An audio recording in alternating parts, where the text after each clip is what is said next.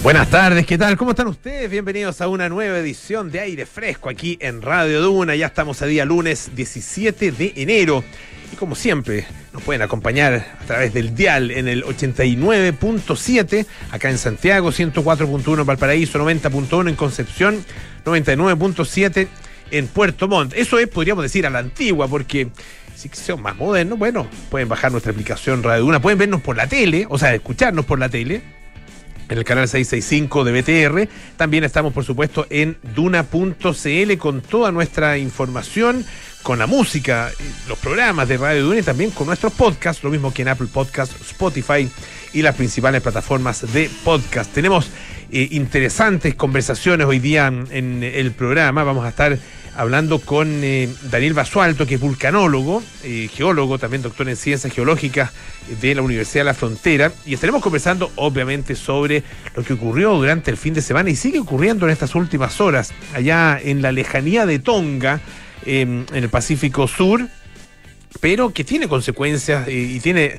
eh, implicancias también para nuestro país, para todos los países en realidad eh, que tienen eh, borde costero en el Pacífico. Ah, se vivió durante el fin de semana acá en, Chile, se vivió en Perú también ah, de manera trágica en el caso de Perú y en distintos lugares del mundo. Y vamos a tratar de entender en qué consiste, qué es lo que está pasando allá en Tonga, un lugar al que además se ha podido acceder muy poco durante las últimas horas porque eh, la nube de ceniza em, y las implicancias que ha tenido esta, eh, este, este volcán, digamos, y, toda su, la explosión que ha significado ah, eh, toda esta erupción, bueno, em, ha hecho muy difícil las comunicaciones y el obtener también testimonios directos. Y además, en nuestra sección Ruta Silvestre estaremos con el periodista de investigación Jonathan Franklin. Él es eh, periodista em, corresponsal del diario The Guardian de Inglaterra y acaba de publicar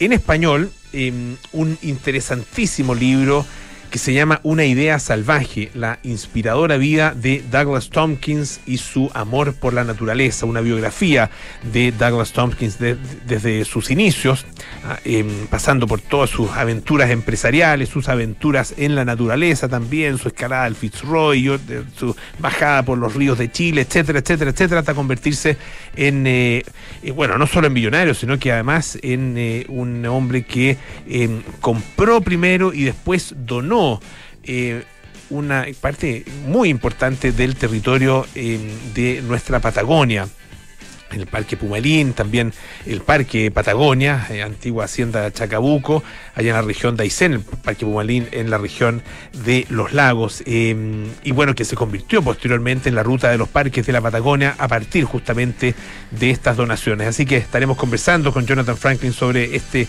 gran personaje de la historia eh, estadounidense, historia de Chile también, historia finalmente de em, el compromiso medioambiental en todas partes del mundo. Pero partimos con la actualidad, porque hay harto que comentar con María José Soto. ¿Cómo estás, José? Bien, ¿y tú? Bien, también. Aquí extremando las precauciones. ¿ah? Extremando las, precauciones. Está complicada la cosa con Omicron. Sí, pues está complicada. Me puse la mascarilla ahora porque em, si eventualmente esperemos que no, por supuesto, tuvieses COVID, yo ya no sería contacto estrecho tuyo, sino que sería un caso alerta. Alerta, COVID. Alerta COVID Es parte de los cambios que les voy a contar que obviamente tienen la intención de adaptarse a esta nueva variante que es muchísimo más contagiosa, en muchos casos menos peligrosa, pero evidentemente hay que ponerle ojo. Tenemos ya varios días de aumento de casos de COVID. De hecho, en esta jornada reportamos 8.904 casos, una positividad que ya está eh, cerca del 10%, digamos 9,39, que es la más alta que hemos tenido en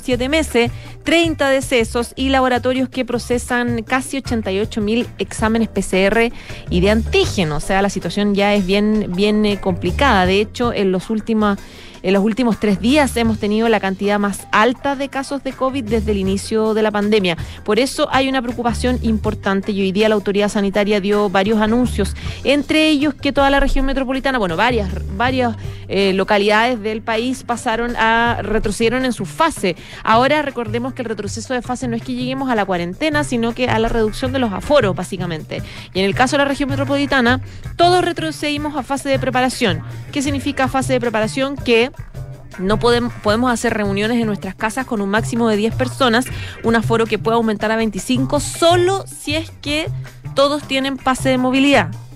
Ojo, que yo, por ejemplo, fundamental que todo el mundo tenga pase de movilidad. O sea, ya no sé si están, no sé si están, eh, no sé si es una buena idea relacionarse con personas que no estén vacunadas Mm. por este riesgo de la, de la variante. Y entre algunas de las medidas también que están en esta nueva etapa son eh, en el caso de los clientes como restaurantes, café, fuentes de soda, gimnasio, obligatorio el pase de movilidad.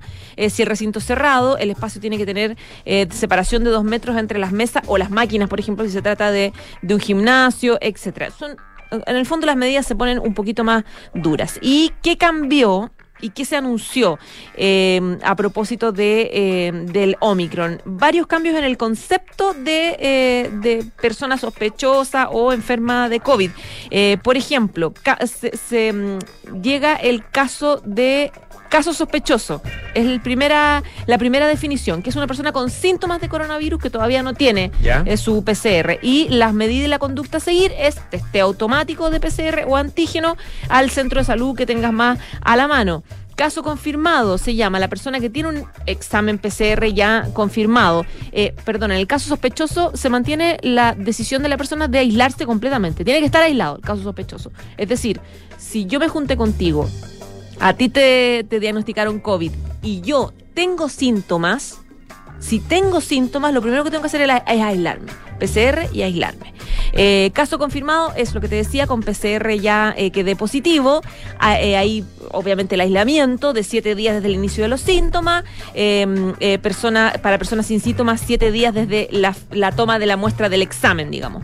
Y el pase de movilidad, si tienes COVID ahora, queda inhabilitado. O sea, está sin poder usarlo, digamos, eh, eh, durante el, el periodo de, mm, de, de enfermedad. Y en cuanto a la trazabilidad de esos casos, la estrategia eh, va a tener un enfoque nuevo de responsabilidad individual, decía la subsecretaria Valenzuela, que es de autocuidado. Si me enfermo, yo te cuido, lo que consiste en que la persona que caso confirmado tiene que dar aviso a su condición de inmediato por obligación a quienes tuvieron contacto. Es decir, para que esas personas se conviertan en alerta COVID. Es lo que te pasaría a ti. Tendrías que llamar al tiro y decir, ojo, tengo COVID, y entonces yo automáticamente paso a ser alerta COVID. Ya, ¿qué son las personas en la alerta COVID? Porque ya el concepto de, eh, Contacto de contacto estrecho. estrecho ya como que no, no- tú no lo puedes definir. Lo define la autoridad sanitaria. Y eh, pasa otra, otro cambio que es alerta de COVID. Es una persona que vive o que ha estado cerca, a menos de un metro de distancia, sin el uso correcto de mascarilla, de un caso confirmado de coronavirus en los últimos dos días antes del inicio de sus síntomas o dos días antes de la toma de la muestra del examen PCR o el antígeno. La recomendación es hacerse un PCR o un antígeno al quinto día. Ya, al quinto día de haber estado en contacto con ese caso. Y en el caso de tener síntomas, lo primero, tiene que irse al tiro. ¿Cuáles son los cuidados? No te tienes que ir de tu trabajo necesariamente o dejar de hacer tus cosas o tienes que extremar tu autocuidado, sobre todo el uso correcto obviamente de la mascarilla. Un recambio cada cuatro horas de, la, de este tipo de mascarilla y eh, eh, evitar De la actividades de la, la típica mascarilla quirúrgica, ¿no Las, es cierto? las de pliegue, las típicas de pliegue. Evitar actividades masivas, o sea, es súper responsable. Si tú estás como con, un, con una situación de alerta COVID y tienes un recital, en verdad no puedes ir a ese recital, o sea, no puedes ir a una fiesta, no puedes relacionarte con muchas personas, eh, tienes que evitar lugares aglomerados, tienes que evitar lugares sin ventilación, preferir, si se puede, el teletrabajo en la medida de lo posible y alertar o proteger a las personas, digamos, eh, con, con aviso. Pero, eh, claro, no, no, no tienes que irte de inmediato. Y está el contacto estrecho, que eso lo define la autoridad sanitaria, a partir de la trazabilidad que hace la autoridad sanitaria, que va a ser una, una, una investigación y ahí lo define. Perfecto. Entonces, nosotros ya no somos contacto estrecho. Ya, alerta COVID solamente. Alerta COVID. Ya. Bueno, como diría, se va estrechando el círculo ah, en torno a Omicron, se van complicando la, la- la situación, se van eh, haciendo eh, más estrictas entonces la- las medidas, pero claro, dentro de eh, la libertad con la que seguimos gozando, que en general eh, seguimos eh, disfrutando de bastante libertad en, en- en- en prácticamente todas las actividades para, y ojo con eso, las personas que tienen pase de movilidad. Llamo José. A cuidarse. Muchas gracias. Un abrazo, chao. Hoy escuchemos a The Strokes con Last Night.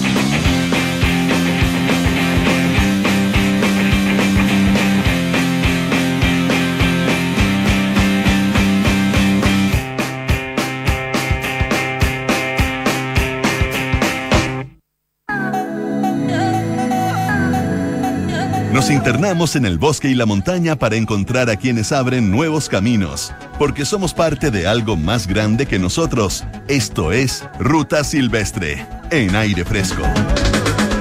En esta oportunidad en eh, Ruta Silvestre tenemos un eh, entrevistado muy especial. Eh, él es periodista, periodista de investigación ha sido reportero de distintos medios muy importantes como el New York Times, por ejemplo, Boston Globe, eh, el Guardian ah, de, Inglaterra, los dos primeros, por supuesto, de Estados Unidos, eh, y está mm, radicado acá en Chile. Ah, se mueve, obviamente, hacia otros países también, pero radicado acá en Chile desde el año 1996. Em, así que conoce muy bien nuestro país y conoció además de primera mano toda la historia que relata en el libro Una idea salvaje la inspiradora vida de Douglas Tompkins y su amor por la naturaleza. Jonathan Franklin, muy buenas tardes, bienvenido a Radio Duna, ¿cómo estás? Muy bien, muchas gracias. Bueno, nosotros muy, muy contentos de tenerte acá en el programa para conversar acerca de este libro, em, que tiene una, una gran, bueno, tiene varias gracias. Lo primero muy, muy, eh, una muy buena investigación, em, con mucho detalle, con mucha profundidad en términos de la, del relato de la vida de Tompkins, eh, pero también tiene la particularidad de que tú pudiste entrevistarlo varias veces, que lo conociste ah, personalmente. Y quería eh, partir por ahí. Ah, ¿Cómo era Douglas Tompkins? Lo más divertido que Doug Tompkins era una combinación, porque era atleta de clase mundial. Uh, mucha gente no sabe, pero Doug Tompkins venía desde San Francisco, desde Estados Unidos a Chile, porque era una deportista entrenando para las Olimpiadas de 1960. Entonces él viene a entrenar esquiando en Chile yo pensé que se enamoró de una hermana de Pérez Yoma, algo así, entonces se quedó con mucho gusto para Chile y, y Tompkins realmente le, le encantaba Chile y yo cuando yo lo conocí, yo lo vi un deportista, pero también era super nerd. El tipo casi viajaba con una bolsa de libros, estaba siempre leyendo, entonces era, era muy nerd, pero era muy aventurero al mismo tiempo. Entonces, una combinación de muy único, porque yo creo que Tompkins, mientras más plata tenía, más revolucionario se, se puso. Es muy poco común. Él tenía 300, 400 millones de dólares y cada vez era más revolucionario.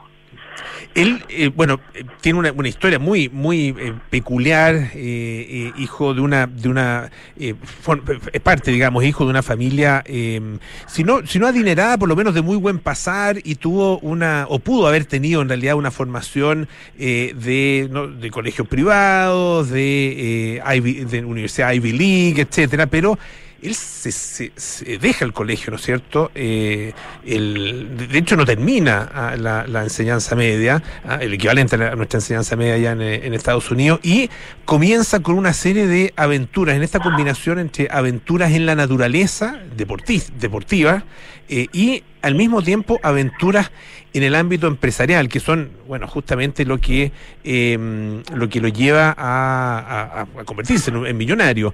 Em, y empieza con The North Face. Hablemos un poco de esa, de esa primera etapa allá en San Francisco, Jonathan.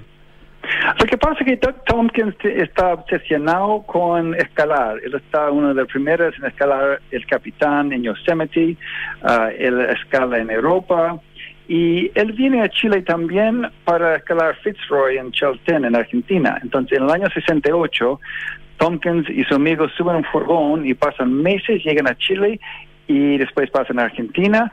Y Tompkins era el primer americano en subir a Fitzroy con un grupo de escaladores top. Entonces, él siempre, siempre era muy obsesionado con escalar. Y ese hace que él le gusta resolver los problemas en tiempo real, está muy arriesgado, pero cada vez que se va a hacer sus expediciones se nota que eh, su equipaje malo, los sacos de dormir filtran, los crampones por los zapatos son malos. Entonces él con su mejor amigo inventan carpas, inventan piolet para hielo, inventan uh, varios herramientas de, de escalar y llegan a ser empresarios accidentales, no porque nunca le interesan tanto la plata, pero quisieran la mejor miel, la mejor carpa. Entonces ellos llegan a ser muy expertos y Tompkins a la 21 forma North Face y a la 23 se aburre porque le gusta como ir a montañas, esquiar, le gusta arrancarse, entonces vende la North Face a la 23 Y en esos dos años formó marca que hasta hoy en día existe. Entonces, Tompkins realmente era pionero en, casi todos los negocios que hizo. Era muy, muy bueno en, hacer equipos de gente, porque él solo trabajaba seis meses al año y seis meses fue a explorar. Entonces, formaba muchos grupos de trabajo, muchas veces con mujeres uh, en, en, el poder, y se fue y él era visionario, pero no era tan bueno a veces en el día a día o delegaba muy bien. Por toda la vida pasaba seis meses, ocho meses en el trabajo y cuatro o seis meses fue a todo rincón del mundo en, en expedición científica. Claro, después de, bueno, después de esa, de esa aventura eh, empresarial que, que, es muy corta pero muy exitosa con The North Face, eh, él eh, se, se, introduce, digamos, en el, el, trabajo y la y la empresa que estaba formando, bueno, que ya tenía formada en realidad su esposa, ¿no es cierto, Susi, ah, y ahí, bueno, surge Sprit, ah, que es otro otro emprendimiento que también se hace tremendamente exitoso y que pasa a ser ya en manos de Tompkins y de, y de Susi una cadena em, también de, alcance global. Eh, y llega un minuto en que él de alguna manera tiene una especie de, no sé si llamarlo iluminación, no sé cómo lo llamarías tú, eh, cuando, cuando él dice, esto no es, no es lo que yo quiero, ah, esto no es, no es suficiente, eh, estoy en el camino equivocado. ¿Qué, qué pasa en, en, en, su vida, qué pasa en su cabeza en ese momento, Jonathan?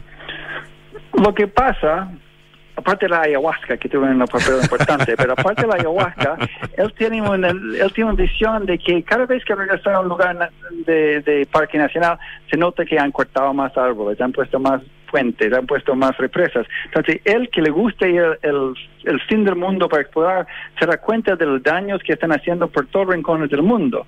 Entonces, él también se da cuenta de que él está dañando mucho la bahía de Hong Kong, porque él está fabricando ropa en los 80 en Hong Kong y se nota que las mismas tintas de su ropa están contaminando, que la ropa está desechable, que él no está haciendo ninguna cosa positiva. Entonces él llega a la cima del capitalismo y dice, Dios mío, subió de montaña equivocado y se muda a Patagonia, cerca de, de Chaitén, en una cabaña que no tiene, no tiene luz, no tiene agua, no tiene vecinos, tiene que llegar, por barco o avión, y empezaba a cranear una contrarrevolución desde la Patagonia.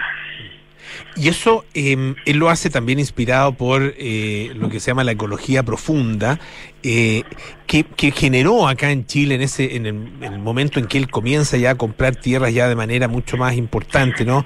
Eh, muchísimas suspicacias. Eh, hablemos un poco de eso, de, de las sospechas sobre Tompkins. Y les recuerdo, estamos conversando con el periodista Jonathan Franklin a propósito de su biografía de Douglas Tompkins, Una idea salvaje. Yo creo que una de las cosas más salvajes de la investigación de Tompkins es realmente entender el daño que Eduardo Frey hizo a Chile, porque Frey, que es, si yo entiendo bien, es ingeniero hidráulico, él ve un río y se ve electricidad. Para él un río es como megawatts. Y Tompkins ve un río y ve a salmones, y ve a osos, whatever. Entonces, había dos visiones del mundo tan chocantes eh, Eduardo Frey, que había hecho Oralco, había hecho, y después con proyectos para, para hacer más represas, y Tompkins, que estaba seguro de que las poblaciones del mundo en 20 o 30 años más podría ver que había otra manera de hacer electricidad sin matar un río.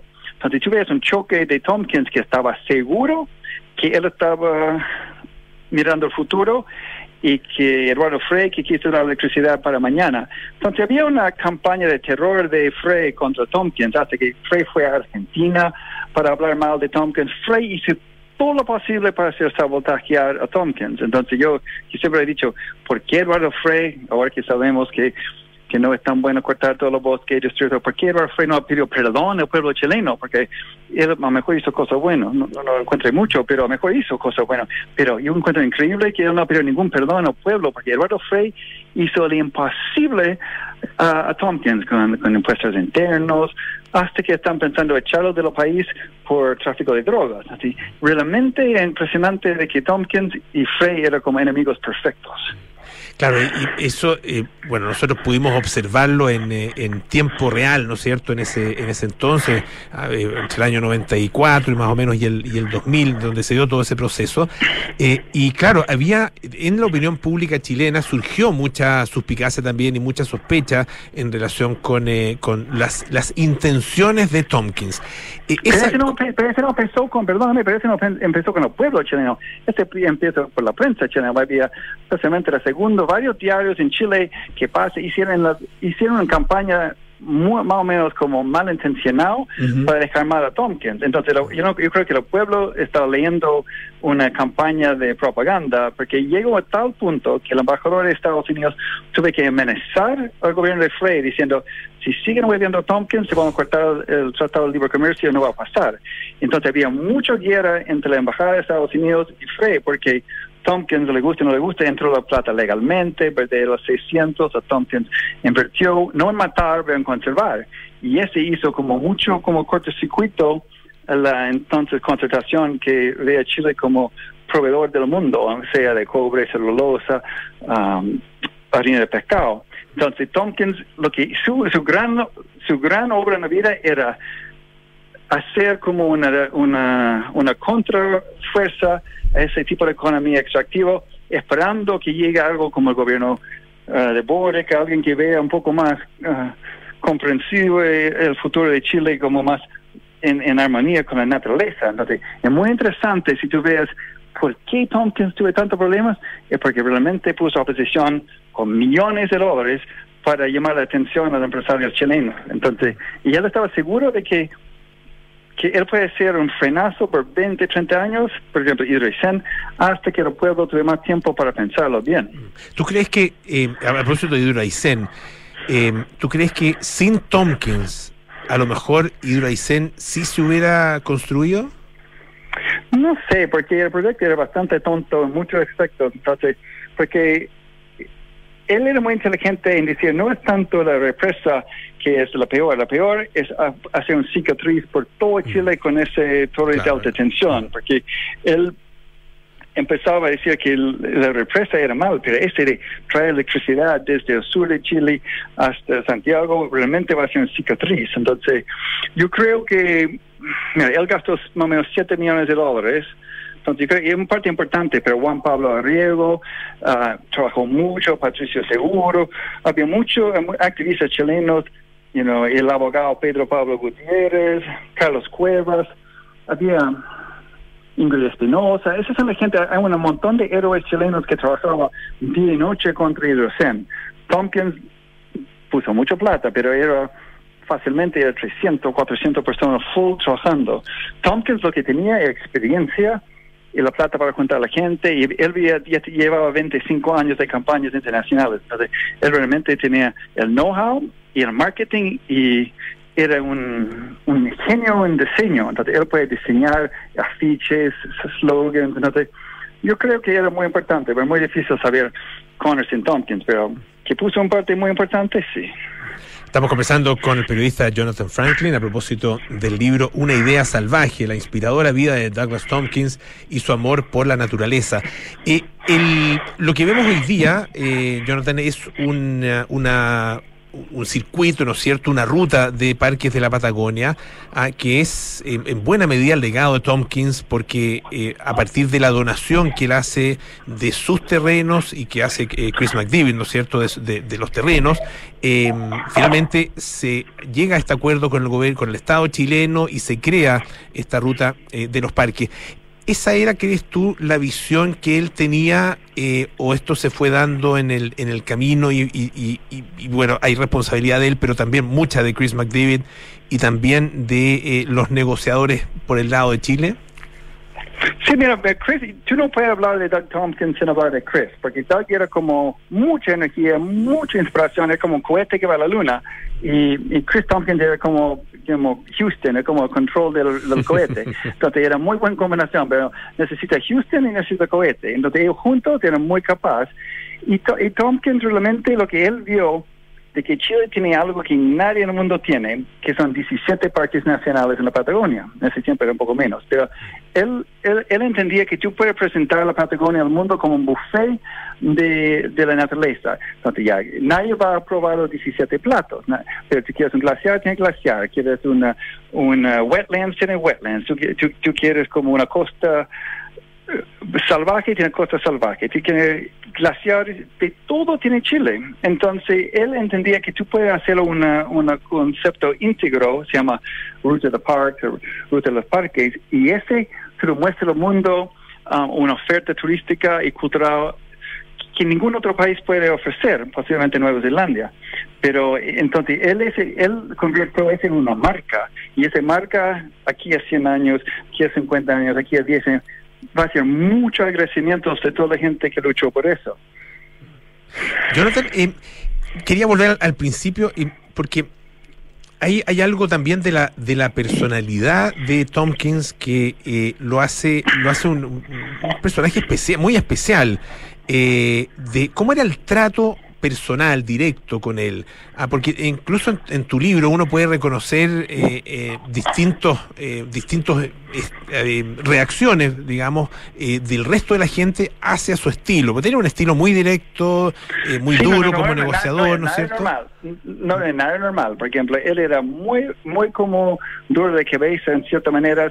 Ah, era pésimo papá yo siempre he dicho, menos mal que era pésimo papá, porque si había hecho todas esas cosas, también es ser buen papá, como, ¿qué, qué, lo quiere para los demás? Entonces, él como, es como un tipo que maneja un Ferrari y se saca el espejo para ver atrás.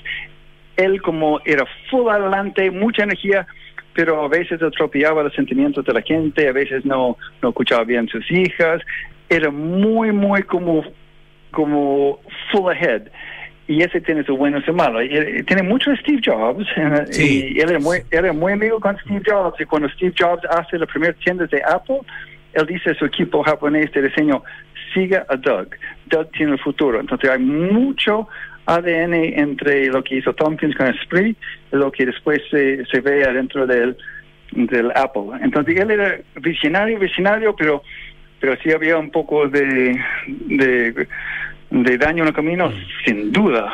Entonces, él, él, es muy directo y muy honesto, pero puede ser un poco brutal con sus comentarios a veces, pero está apurado. El tipo, por ejemplo, un ejemplo, cuando él estaba reclutando gente para trabajar en Spree, él quiso reclutar gente que tiene infracciones por exceso de velocidad en el tránsito.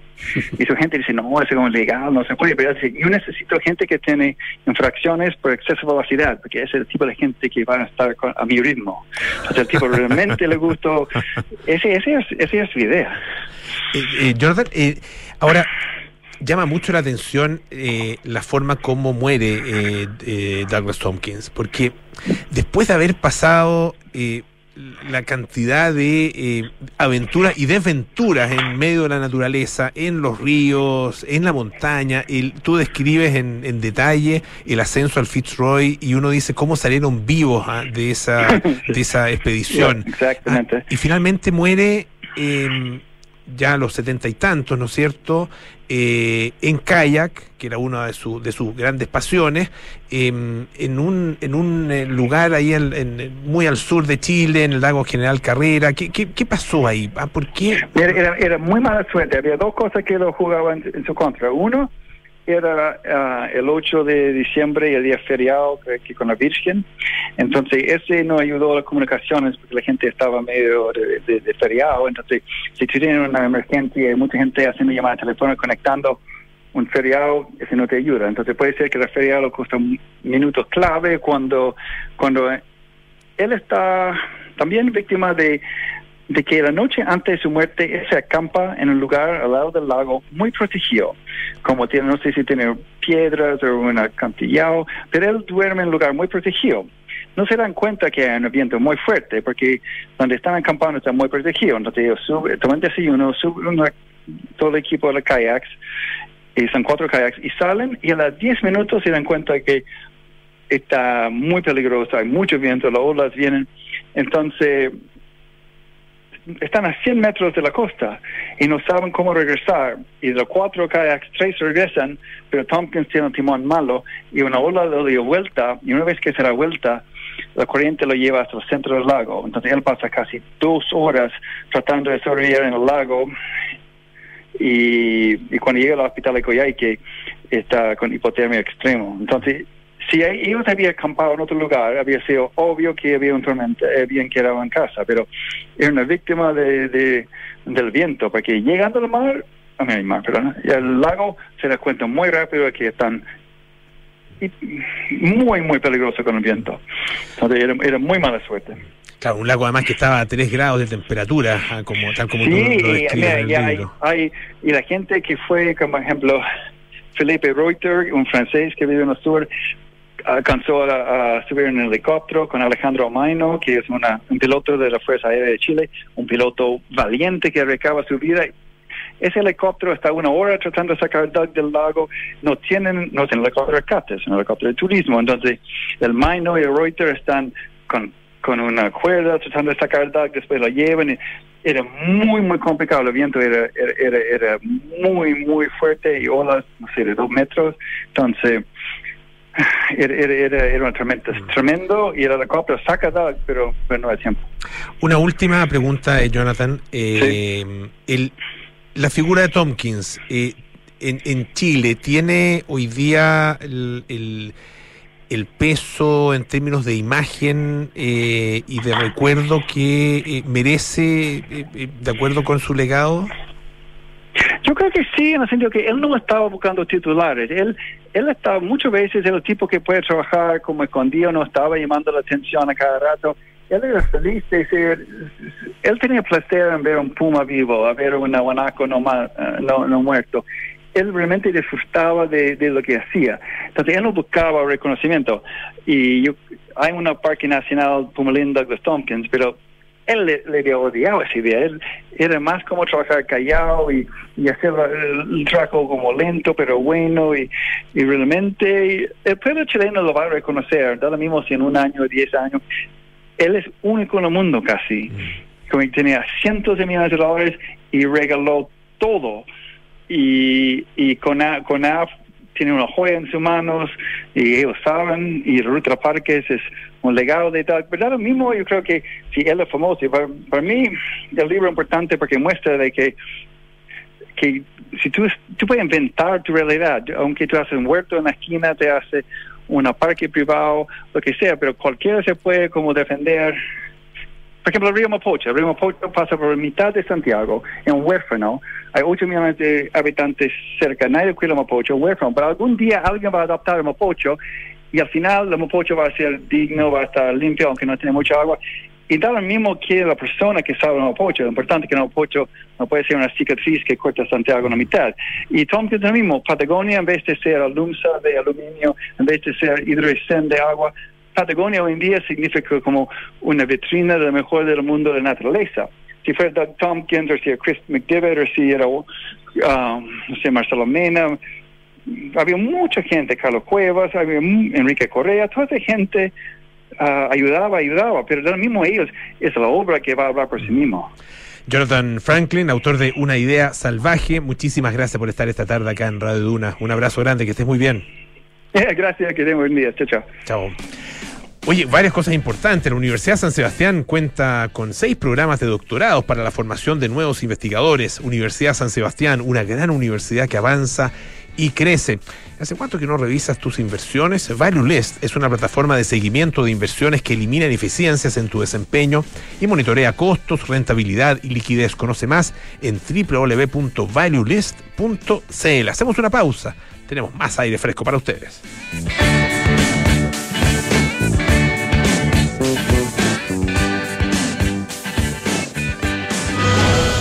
La Universidad San Sebastián convocamos a una nueva generación de jóvenes que trabajan por un país mejor, que creen en la paz, que son solidarios, generosos y responsables, íntegros y con amplia vocación de servicio, siempre con espíritu de superación y que respetan los derechos de los demás. Ven a vivir la mejor experiencia universitaria con formación valórica y un gran ambiente estudiantil. En la Universidad San Sebastián, nuestra misión es educar en la razón y en la virtud. www.uss.cl. ¿Hace cuánto que no revisas tus inversiones? Monitorearlas requiere de una revisión técnica como la de tu auto. Value List es una plataforma tecnológica que, con expertos financieros, examina el total de tus inversiones en costos, rentabilidad y liquidez con cuentas locales e internacionales. Ya monitoreamos más de 150 millones de dólares. ¿Tienes sobre un millón de dólares líquidos? Ingresa a www.valuelist.cl y te asistimos sin costo durante un mes independiente de la institución financiera. Sobos Autoriza es tu aliado en el desarrollo y gestión digital de tu negocio. Obtén tu certificado digital en www.autoriza.cl y comienza a emitir facturas y realizar los trámites de tu empresa 100% en línea. Ahorra tiempo y papel con el certificado digital de Sobos Autoriza y haz crecer tu negocio con el respaldo de una compañía líder en soluciones electrónicas. Sobos Autoriza, tu aliado en certificados digitales.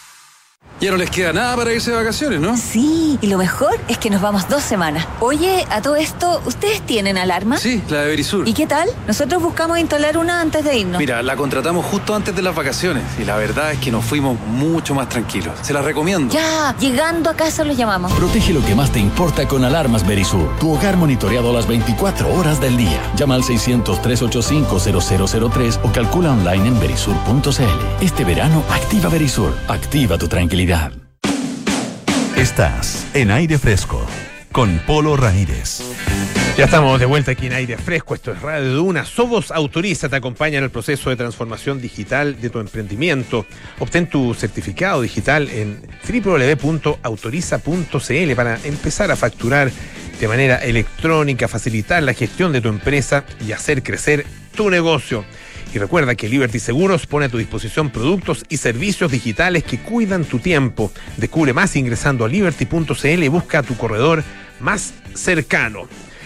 Bueno, vamos a mm, conversar eh, también esta tarde con otro, otro importante entrevistado. Eh, estuvimos con él, estaba recordando, a mediados del año 2020 plena, bueno, seguimos en plena pandemia en realidad, pero plena pandemia en su momento tal vez más oscuros, y recordamos ahí eh, con eh, encierros, con cuarentenas, etcétera, em, a propósito de una investigación que él había realizado que tiene que ver con eh, la capacidad de los eventos sísmicos de predecir de alguna forma la actividad volcánica, la relación obviamente entre, entre estos dos fenómenos. Y vamos a hablar justamente bueno, del volcán del momento, ¿ah? allá en Tonga. Estamos con el doctor Daniel Basualto, vulcanólogo, geólogo, doctor en ciencias geológicas de la Facultad de Ingeniería en Obras Civiles de la Universidad de la Frontera. Daniel, ¿cómo estás? Muy buenas tardes, bienvenido. Hola, Polo, ¿qué tal? buenas tardes a toda la gente que nos está escuchando. Eh, primero agradecer, ¿no es cierto?, la oportunidad de difundir la, ciencia, en este caso la, la ciencia geológica, y como tú bien decías, el año pasado estuvimos hablando un poquito sobre eh, esta eh, interacción que hay entre terremotos y actividad volcánica. Y en ese momento, claro, estudiando en este caso el fenómeno que hay entre volcanismo y tsunamis, que es lo que nos preocupa y lo que nos convoca hoy en día. Exactamente. Eh, y claro, uno dice, bueno, este volcán está, no sé cuánto, 10.000 kilómetros, una cosa así, de nuestras costas. Son, eh, son 9.000 kilómetros. 9.000 kilómetros, claro. Es muy lejos, eh, pero claro, las repercusiones las, las, vivimos, afortunadamente no fueron graves, sí fueron más graves en Perú, donde hubo dos, personas eh, fallecidas. ¿Qué, ¿Qué, qué, pasó allá? Ah, ¿Y, qué, y cómo, cómo eso, cómo se puede entender el fenómeno local y también sus repercusiones globales? Claro, a, nivel planetario. Sí, mira, el, este volcán eh, Tonga, eh, eh, Junga Tonga, que es un volcán que se encuentra al norte de, Nueva Zelanda, que es como un poco lo que conocemos los chilenos, o, cerca de Australia, ¿no es cierto? Al otro lado del océano, es un volcán que eh, como está debajo del agua, la gente no no es muy conocido, por científicos sí es muy conocido, pero eh, a nivel planetario poca gente lo conoce. Este volcán es un volcán muy activo, ha tenido erupciones del siglo XIX, del siglo XX y ahora también.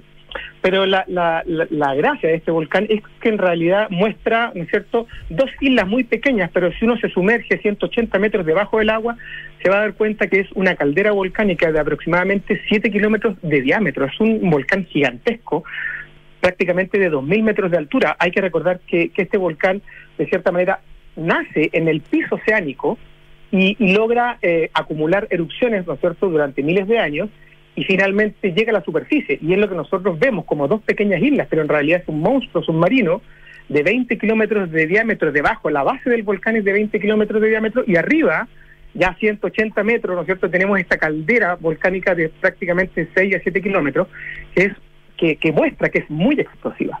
Entonces, cuando se generan estas erupciones muy violentas, lo que, lo que hace es que desplaza, ¿no es cierto?, el agua, eh, el, el- el agua que está circundando este volcán, y eso genera un oleaje que se propaga por todo el Océano Pacífico y obviamente todos los países que están rodeando ¿no este famoso cinturón de fuego del Pacífico, de cierta manera se va a ver afectado por este por estos eh, tsunamis.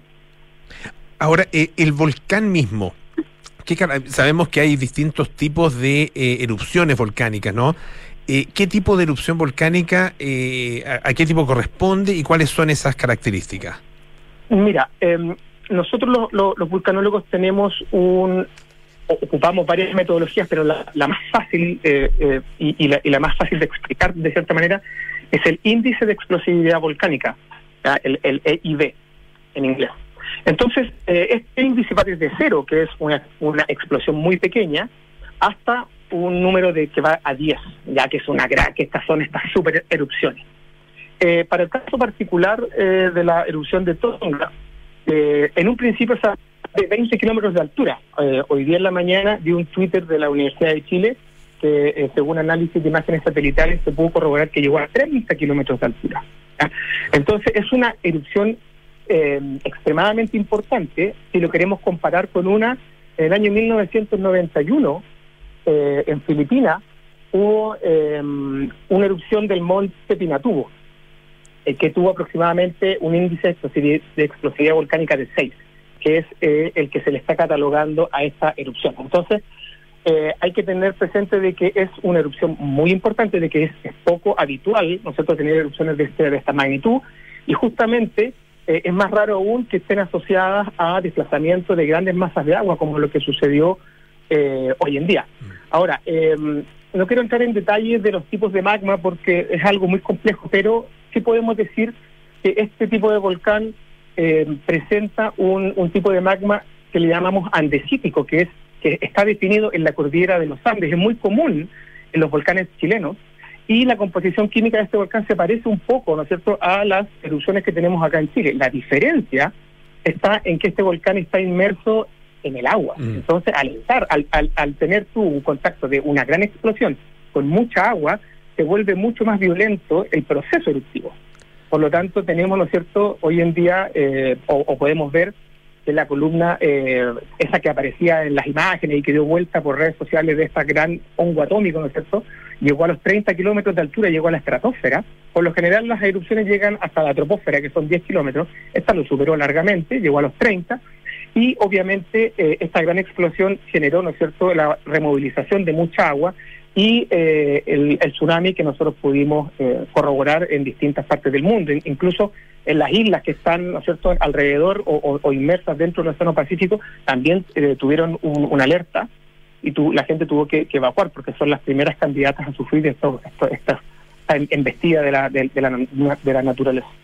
Estamos conversando con el vulcanólogo Daniel Basualto, él es eh, geólogo, doctor en ciencias geológicas de la Facultad de Ingeniería en Obras Civiles de la Universidad de la Frontera. Em, el, el- uno habla de la erupción, ¿no? Pero entiendo que fueron, que, es más de una erupción. Incluso se hablaba de, de erupciones hoy día. eh, pero tienen eh, aparentemente distintas dimensiones. ¿Por qué unas sí provocan tsunami, otras no? ¿Qué, qué, qué fenómeno se, se aprecia ahí? Mira, eh, no hay mucha claridad de, el, de lo que gatilló el tsunami, porque obviamente eso todo se genera debajo del agua, pero eh, leyendo la literatura de la generación de tsunamis en erupciones volcánicas, se asocia a dos procesos principales. Eh, uno es que, eh, producto de esta gran erupción, mucho material sale rápidamente a superficie. Estamos hablando de gases, de piroclastos, así son volúmenes de kilómetros cúbicos, ¿no es cierto?, que, que eh, estaban en algún momento inmersos en, en la corteza y rápidamente, en cosa de horas, eh, todo este material sale expulsado. Por lo tanto, de cierta manera, hay un espacio que queda libre y la caldera completa, estamos hablando de un círculo que tiene un diámetro de 7 kilómetros, colapsa, o sea, baja muy rápido. Y eso puede generar de que el, el, el océano, ¿no es cierto? Como hay una ausencia de material ahí, el océano eh, tiende a, agitarse y genera estos oleajes. Esta, esa es una de las consecuencias, una gran eh, salida de material con un colapso caldérico. Y la otra, la otra teoría es que se generaron flujos piroclásticos muy grandes, que son colapsos de esta gran columna eruptiva, que al caer y, eh, dentro del océano desplazan eh, mucha agua y también pueden generar, eh, en este caso, tsunamis. Por lo tanto, las dos teorías que más son más plausibles, o el colapso de la caldera, o sea, se, se, se, la subsidencia, o en este caso, eh, baja, ¿no es cierto?, el, el, el volcán completo, o o puede ser eh, un, un, flujo piroclástico muy denso, muy grande, que penetra en el océano y desplaza mucha cantidad de agua. Ahora, Esas son eh, la, como, uh -huh. como, las dos teorías de, de, de, de, por qué se crean. Ahora, estas erupciones, eh, como tú bien dices, siguen sucediendo y es probable de que esto siga ocurriendo durante varios meses, ¿ya? porque estas erupciones por lo general son erupciones largas y, y es probable, y la pregunta está, bueno, ¿Tendremos la posibilidad de generar otra erupción tan grande? Existe la posibilidad, sí, pero eh, es menos probable, porque siempre estas cosas suceden con estas, nosotros le llamamos actividad paroxismal, que es como el es, es como lo, lo, máximo que muestra el volcán, como la parte más violenta, y después tienden a bajar. Ese es como, como, como un comportamiento habitual de un volcán, pero eh, obviamente los volcanes de repente muestran sorpresa y podemos tener otra erupción más incluso más violenta que la que la que vimos recién. Eso es algo que, que lamentablemente no, no hay claridad y estamos a la expectativa de ver cómo evoluciona esta, esta erupción. ¿Existen, eh, Daniel, eh, antecedentes suficientes como para... Eh, estoy pensando en tu estudio sobre la, la, relación, ¿no es cierto?, entre la actividad volcánica y los eventos sísmicos, eh, para poder establecer a partir de ahora eh, relaciones eh, de lo que de lo que puede haber ocurrido y de lo que puede llegar a ocurrir en términos de movimientos sísmicos futuros. Eh, mira, el, esto por, esta, estas grandes erupciones volcánicas por lo general eh, tienen precursores, uh -huh. precursores sísmicos. Eh, en este caso, como no hubo un terremoto en esa zona, esa zona igual es una zona de subducción donde hay terremotos de magnitud 8, 9, pero en este caso no, no, no existe que ese evento lo haya gatillado, porque no hay, no hay registros de un gran terremoto previo a la erupción, pero sí se generó mucha sismicidad antes de esta gran erupción, ya que es como normal que los volcanes antes de, de, de, de generar una gran erupción se muevan, porque el magma al ir ascendiendo por la corteza rompe, ¿no es cierto?, las rocas y genera pero esa actividad sísmica por lo general es de magnitud, son magnitudes pequeñas, entre, entre 4, 4,5, muy rara vez se logra registrar un sismo de magnitud 5, previo a una erupción. Pero hay que, hay que eh, diferenciar bien que una cosa son los grandes terremotos que generan o provocan actividad volcánica, este no sería el caso, y por otro lado, los precursores de grandes erupciones que sí generan actividad sísmica, eh, pero que están asociados a la intrusión de magma en la corteza, al ascenso de magma en, en, en la corteza, en este caso en la corteza continental, porque hay que recordar que eh, a diferencia de Chile, nosotros estamos, eh, nosotros vivimos en la corteza eh, sudamericana, ¿no es cierto? Pero en el caso de Tonga eh, hay mar ahí, entonces hay dos cortezas que se están eh, que se está generando subsidencia, que es por un lado la placa eh, pacífica y por otro lado la placa indo-australiana. Ambas en, es, en ese lugar donde chocan eh, son placas oceánicas y esa es la diferencia que hay entre Chile, por ejemplo, y lo que está sucediendo hoy en día en Tonga. Claro, uno puede, de hecho, está haciendo ese ejercicio de mirar a través de Google Maps eh, con la visión, digamos, satelital, ¿no es cierto? Eh, y se uh -huh. ve justamente este, el volcán eh, y, el, y la, el, el, el, punto donde se genera todo esto está efectivamente sobre este, este, este el, encuentro de, de, estas dos placas que tú, que tú describías. por lo tanto, claro, uno dice, bueno, es, es como Chile y uno toma conciencia de, de, de, de las características la, y la, la, la condición eh, que tenemos acá en, eh, en nuestro país. Ah, es, un, es un buen ejercicio para darse cuenta, bueno, nosotros estamos en un lugar parecido a ese, ¿no? Claro, de cierta manera es una cadena volcánica eh, activa igual que, que, que, nosotros, con la diferencia nomás que ellos tienen más agua. Claro, claro, ellos están bajo el agua o, o, o prácticamente completamente bajo el agua. Eh, en el caso nuestro, claro. todos nuestros volcanes, pero pero son son más o menos más o menos similares. Por lo mismo, bueno, eh, hay que estar hay que estar precavido, hay que estar atento, sin duda. Así es, así es. O sea, a- a- mira, el, el una de las cosas de las cuales debemos comentar a la gente, sobre todo ahora que en verano, que hay mucha gente que va a la playa y le gusta ir a descansar a, a los balnearios, es que eh, eh, nos separan a prácticamente 9.500 kilómetros. Eh, las, las ondas, eh, los tsunamis, viajan a una velocidad más o menos de 750 kilómetros por hora, ya a una- Increíble. pensando pensando en una profundidad promedio del mar de 4 kilómetros, porque de- depende mucho de la profundidad del mar, de la velocidad de propagación de las ondas. Las ondas en, en cuerpos de agua más pequeños, o sea, menos, menos profundos,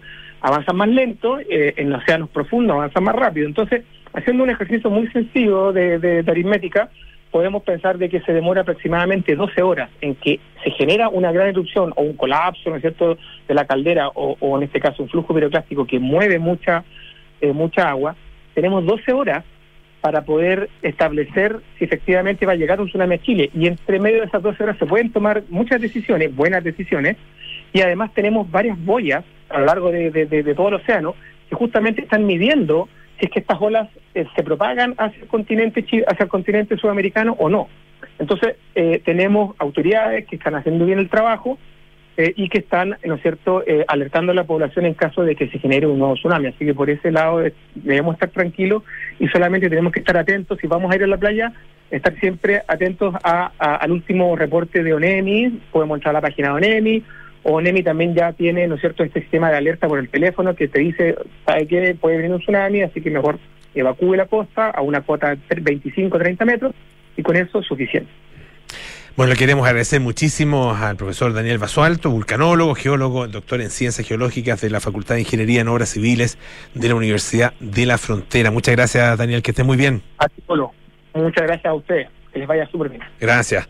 Bueno, ya nos tenemos que ir. Sí, pues viene Cartas Notables con Bárbara Espejo. Hoy presentamos a Nice Nin a Henry Miller. Luego Nada Personal con Matías del Río y María José Soto. 20 horas Terapia Chilense con Héctor Soto, Arturo Fonten y Andrés Benítez. 20-30 horas Sintonía Crónica Discografía con Bárbara Espejo y Rodrigo Santa María. Depeche Mode.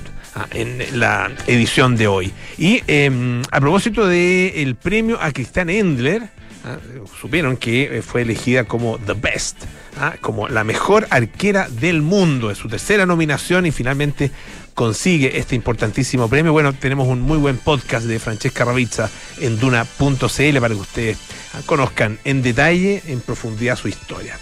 Ya nos vamos. Y, y pues, eso es. Que esté muy bien.